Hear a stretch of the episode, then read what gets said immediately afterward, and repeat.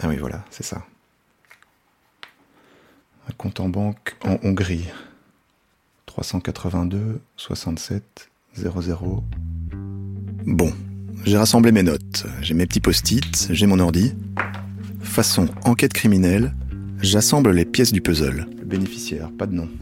On a donc notre bonne grosse arnaque. Juste une sorte d'adresse. Des big boss aux abonnés absents. Des millions, des milliards de dollars dans la nature. Là. Ça mène à Laurent Louis. De nouveau. Des victimes. Qu'est-ce qu'elle m'avait dit, Jasmine, sur les comptes OneCoin? Vous n'avez pas l'impression qu'il manque quelque chose? En principe, on joue aux voleurs et aux gendarmes. Non? Mais sérieux, que fait la justice? C'est quoi votre sentiment sur ce dossier? C'est flou. Je vous avoue que après avoir étudié, à chaque fois que j'étudie ce dossier, je suis épuisée après. Je, de, de, concentration. Parce que, euh, oui, c'est. C'est bien monté. C'est bien fait, vous trouvez? Mais pour, pour les gens auxquels il s'adresse, oui. Ça paraît professionnel. Oui. C'était Amélie Di Vincenzo, substitut du procureur. Je suis Gilles Quastio, vous écoutez OneCoin, le réseau. Is teeming with currencies. This network was created to become and to fuel the growth of OneCoin. Avec OneCoin, croyez-moi mes amis, nous pourrons utiliser le système pour nous émanciper de cette société de merde. Des criptomonedas a partir de las reservas petroleras. Venezuela And nobody, nobody can compare to us. Croyons en nos rêves mes amis, croyons en une vie meilleure. Épisode 5. Mais que fait la police? Au parquet financier de Charleroi, Amélie Di Vincenzo est la spécialiste des dossiers d'escroquerie. Mais l'affaire OneCoin lui donne des sueurs froides. Quand je l'appelle au mois de mai dernier, elle ne me cache pas sa perplexité. Allô? Oui, Madame Di Vincenzo? Oui, Oui, bonjour, euh, Gilles Quastio euh, pour le magazine Trends Tendance. oui, Euh, je vous appelle au sujet du dossier OneCoin. Oui, ben oui, ben je ne vais pas savoir vous dire grand chose parce que ce dossier il est toujours dans mon bureau, je l'ai parcouru, mais c'est vrai que c'est une problématique assez compliquée de savoir si euh, c'est autorisé, pas autorisé, euh, si c'est effectivement un système de Ponzi, pas un système. Enfin bon voilà, et en fonction de ça, le FSMA est compétent ou pas compétent, le Mais là- FS économie est compétent, pas compétent, enfin bon.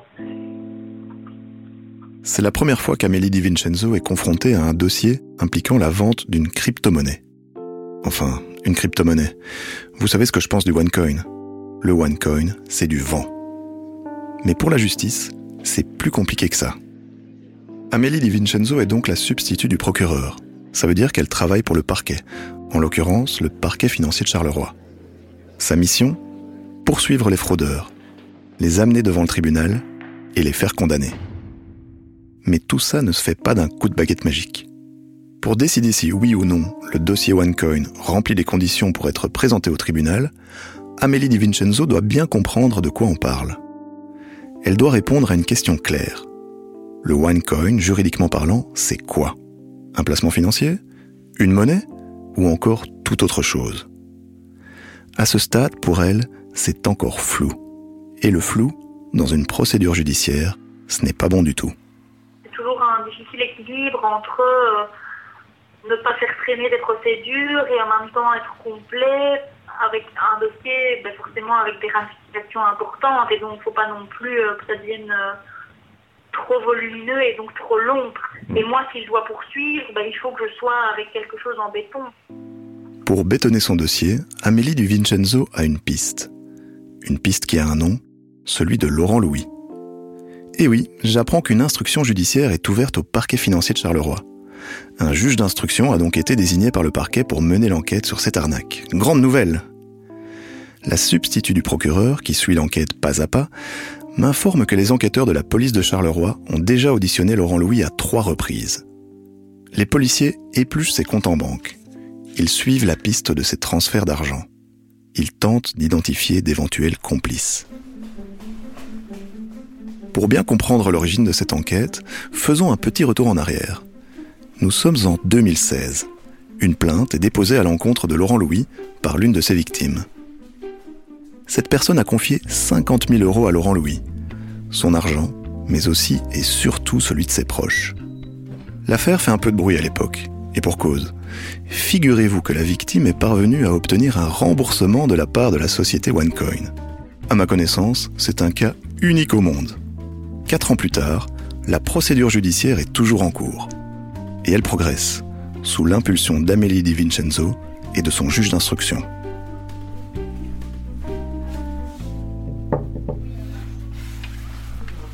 Bonjour. Ça va, vous avez trouvé sans problème? Ça va, ça a été.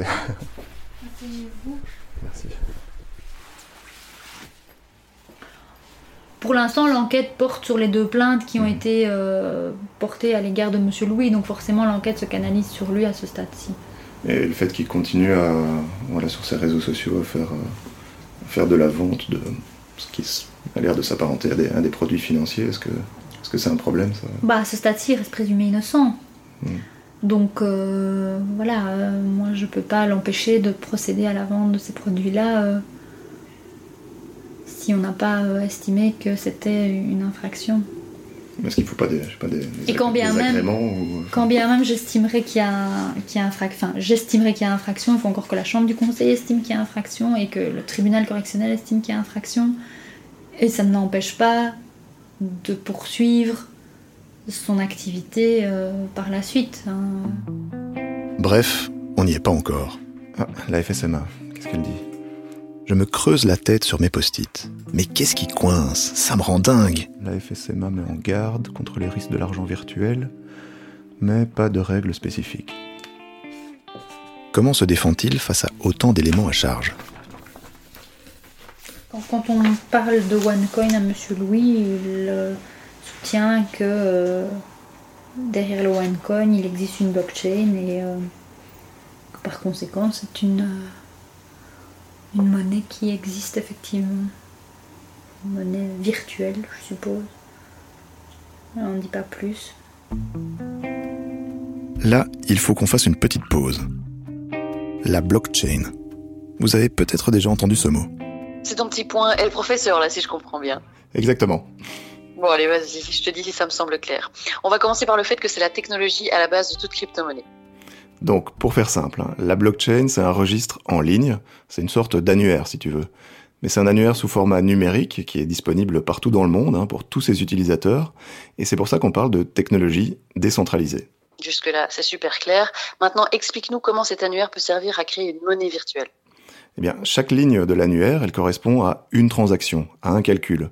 Donc, tu crées un bitcoin, tu achètes un bitcoin, tu échanges un bitcoin contre un euro. Tout ça, c'est consigné dans l'annuaire, c'est validé, c'est sécurisé. Et le fait que tout soit enregistré et accessible à tous les utilisateurs, du coup, ça en fait une technologie euh, infalsifiable en quelque sorte. C'est ça, c'est le contrôle du groupe. Et pour le OneCoin, en fait, le grand mystère, c'est la blockchain. Ben oui, c'est un peu le monstre du Loch Ness, hein. personne l'a jamais vu. Et ça, c'est un gros problème. hein. La blockchain du Bitcoin, elle est publique, on peut la consulter sur Internet. Pour le OneCoin, c'est pas le cas. C'est un indice supplémentaire que le OneCoin n'est pas une crypto-monnaie. Voilà, pas de blockchain, pas de crypto. Pourtant, Laurent Louis affirme qu'il vend de la crypto-monnaie. Ben, Peut-être pas qu'ils vendent de la crypto-monnaie, mais en tout cas, parce que dans le système, on vend des packs qui contiennent des OneCoin. On sait pas qu'on vend directement des OneCoin, mais que le OneCoin qui est fourni dans, dans ce pack est effectivement un- une monnaie d'échange pour euh, acheter euh, ensuite des, des produits euh, auprès de certains fournisseurs qui eux-mêmes acceptent cette monnaie. Vous avez entendu? Amélie Di Vincenzo parle de packs. Des packs qui intègrent des OneCoin. Laurent Louis ne vend pas des OneCoin. Il vend des packs. Ça ne change rien? Eh bien si, ça change tout. Genre des packs. Sous-entendu, ils vendent pas directement des OneCoin, c'est ça? Oui, voilà, en fait, il va te vendre ce qu'il appelle un pack d'éducation au OneCoin. Donc, genre, c'est la boîte du petit chimiste, quoi, si tu veux, tout pour commencer à investir dans le OneCoin. Mais en réalité, quand tu ouvres ta petite boîte, tu vas surtout trouver plein de fichiers euh, PDF, en fait, avec euh, des explications assez générales sur les crypto-monnaies. Et Mhm. bien sûr, tu vas aussi trouver ton petit cadeau. hein. Au fond de la boîte, tu vas trouver tes OneCoin. Ah, évidemment, j'imagine que vis-à-vis de la justice, ça vient embrouiller un peu plus l'affaire puisqu'on ne peut pas l'accuser de vendre directement une fausse monnaie virtuelle. Exactement. Petit point de synthèse. Je continue mon tableau comme dans Enquête criminelle, sur lequel j'épingle tous mes post-it. Blockchain, OneCoin. La blockchain, il n'y en a pas. Faux argument. Les packs, petite entourloupe pour brouiller les pistes. Il y a une troisième ligne de défense qu'utilise Laurent Louis. C'est d'affirmer que le OneCoin est bien une monnaie virtuelle, car il permet d'acheter plein de choses sur Internet. Pas en Belgique, où tout est trop compliqué. Mais à l'étranger, ça fonctionne. C'est ce qu'il a dit à mon bon Jean-Pierre, le faux profil que je me suis créé pour contacter Laurent Louis. Ça veut dire qu'on peut, on peut quand même les dépenser à l'étranger, peut-être? Oui, le OneCoin, ça fonctionne très bien à l'étranger. En France. Allez en Roumanie, ça fonctionne très très bien. Ah oui. Il y a plein de pays où ça fonctionne. En Allemagne, ça fonctionne aussi. Euh, je vais pas dire que vous pouvez tout acheter en OneCoin. Mais le but, c'est de savoir. Il faut se dire, OneCoin, c'est une monnaie pour faire des dépenses. Et payer ce que j'achète moins cher. C'est important ce point. Si on peut acheter des baskets, une console de jeu ou des Chocopops avec des OneCoin, ça signifie que c'est une vraie monnaie. On ne peut pas les changer contre des euros, ok. Mais si on peut la troquer contre des produits courants, ça change tout. Mais où pourrait-on acheter tout ça? Sur... Attention, retenez bien ce nom, c'est un peu le nouvel Amazon du OneCoin. Deal Shaker. Deal Shaker, Deal Shaker, Deal Shaker, new merchant platform. Time to do it major with Deal Shaker, Deal Shaker. Deal Shaker, c'est une plateforme de commerce en ligne développée par la société OneCoin. Bon, comment vous décrire ça? Vous voyez eBay ou Deuxième Main? C'est un peu l'esprit. C'est un site assez minimaliste avec un joli petit logo en forme de sac de course jaune et bleu. À première vue, rien de spécial. Mais quand on commence à gratter un peu, on se rend vite compte que ce n'est pas un site sérieux. L'assortiment proposé par Deal Shaker est très très réduit et très très bizarre. On y propose en vrac une séance de massage en Italie, un t-shirt Spider-Man, un album d'un rappeur turc, une tenue de judo, un gâteau au chocolat ou encore un bon pour un séjour à Disneyland proposé par un vendeur basé à Caracas. Tout est censé s'acheter en OneCoin.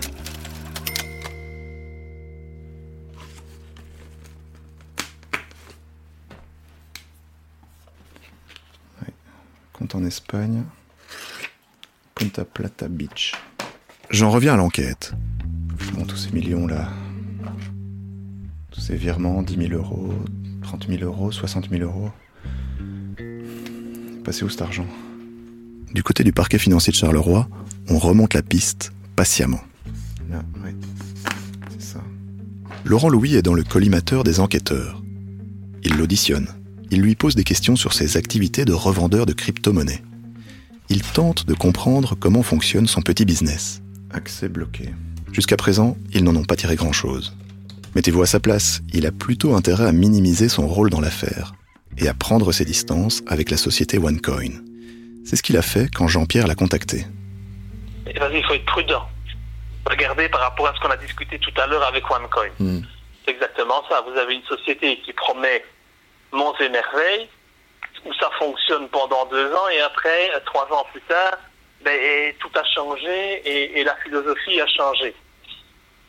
Si on met tout son argent dans un produit comme celui-là, ben, on se retrouve un peu bête à la fin. Hmm. Heureusement, je connais personne qui a mis euh, son argent dans, dans, dans OneCoin ou, ou qui euh, a tout perdu par rapport à ça. Mais non, il faut, faut- on est là aussi pour conseiller.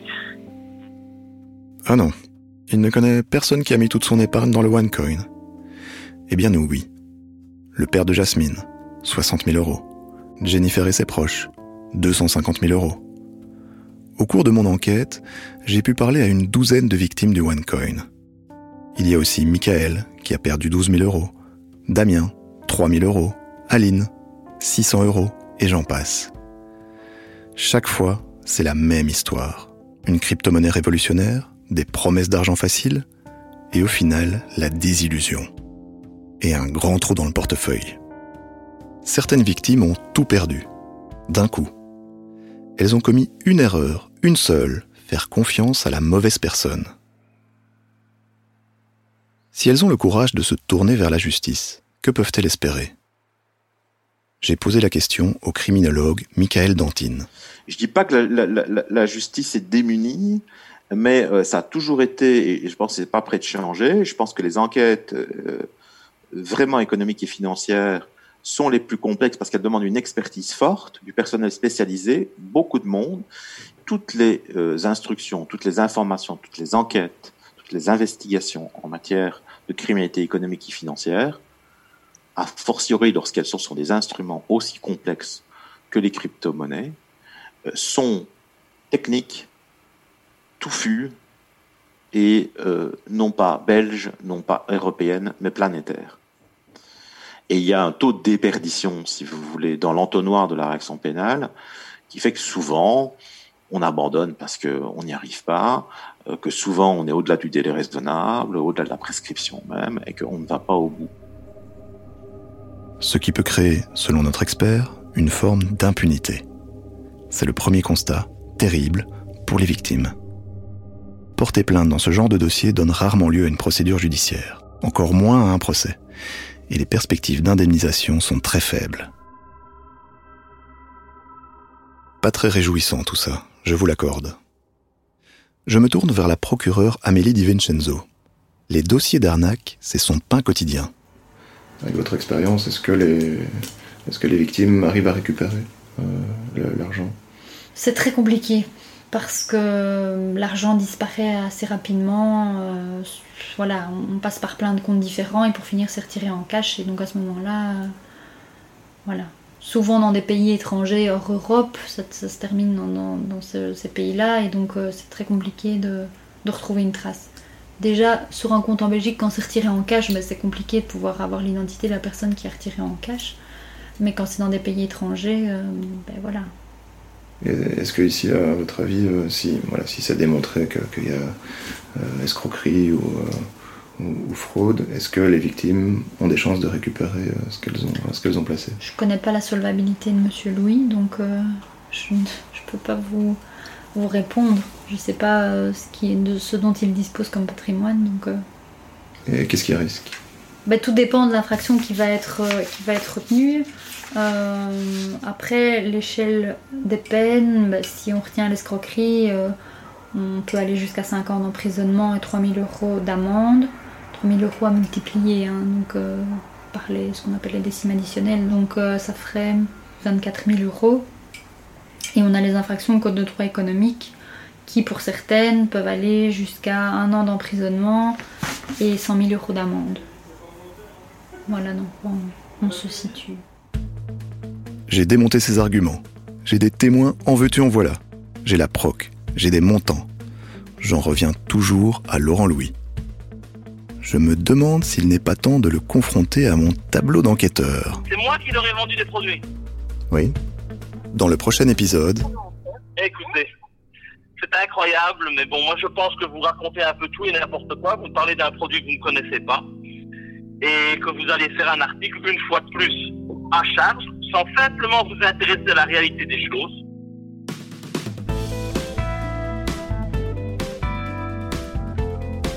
OneCoin, le réseau. Un podcast de Gilles Quastio en six épisodes produits par Trends Tendance, avec le soutien du Fonds pour le journalisme. Écrit et réalisé avec Marie Van Kutsem, monté par Jonathan Remy et mise en musique par Thibaut Kinet.